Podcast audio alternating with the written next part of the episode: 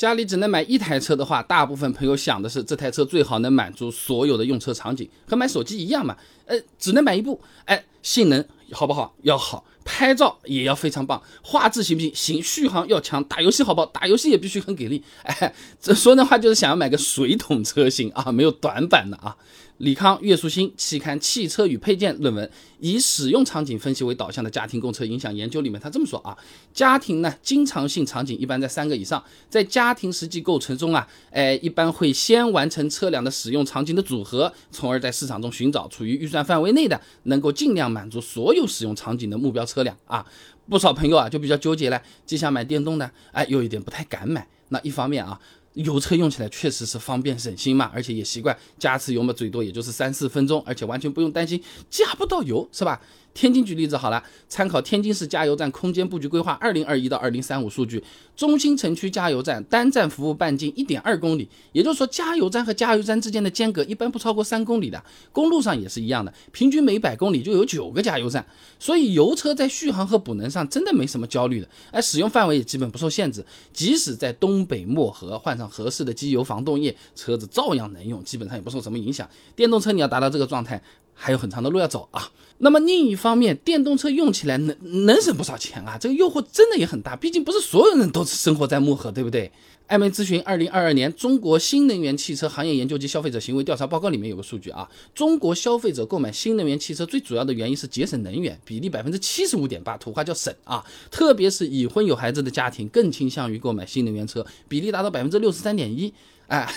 怎么说呢？已婚已育家庭想买台电动车省点钱的愿望特别强烈，数据也很明显。以前我们视频里面算过的啊，同样十万块钱左右的车，电动车每公里充电成本大概是一毛二左右，燃油车每公里成本大概是五毛三左右，再加上保养等等各方面，电动车每公里便宜个六分钱问题不大。也就是电动车每公里省下四毛七，已经算是比较保守的算法了。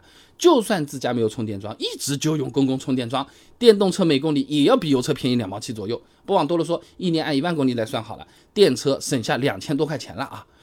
那么家里唯一的一台车，到底能不能买电动？我怎么去判断？给两条思路啊。第一个呢，就是从实际的使用场景来判断。前面论文里也讲，家用车一般呢三个以上经常性场景交错在一起的。那我们把这些场景罗列一下，看看嘛，有没有明显短板？举个例子啊，五八同城联合其他机构发布的《通往安居乐业之路：人生大事件服务需求分析及案例解析》里面有提到啊，大多数家庭来说，买车的主要动机。排前二的是什么呢？上下班通勤和外出代步。已婚已育的家庭有可能还会加一个接送小孩。如果你家庭用车就刚才说的那三个方面，那就市区用车为主了呀。那目前电动车完全是能够满足的。但如果经常性家里有什么出远门、走烂路、去村里谈生意、跑高速，那你就这一台的话，电动车不一定是最合适了啊。那除了能不能买，你还考虑一点啊？买电动车的话，到底能比油车划算多少？要从自己条件来看的啊。你比如说啊，大城市自己本身没有油车指标，那家庭确实要台车。你买个油车搞个牌照，一万多块钱算是便宜了，对不对？有的城市不止的，五四万、五万、十万，有时候都有拍卖拍出来，对不对？那你买电动车就没这笔额外支出了，还给你免购置税，那肯定是划算一点的。再比如说农村，自己家哎门口那么大块地，车子随便停，充电桩不要充电桩，我家里那个插线板扔扔出来好了，你给我配得了电压，充得慢不要紧，又省又方便，是吧？那电动车用起来当然比油车省很多了，也是相当划算啊。所以总的来说，动力形式对我们家庭用车来说，其实没有那么的关键，你更要关心的是电动车它能不能省钱，我的那个实际场景到底好不好用。一棍子打死电动车不合适，有点武断，什么都不想，有买汽油车就买。我觉得这么考虑问题也不一定是最周全。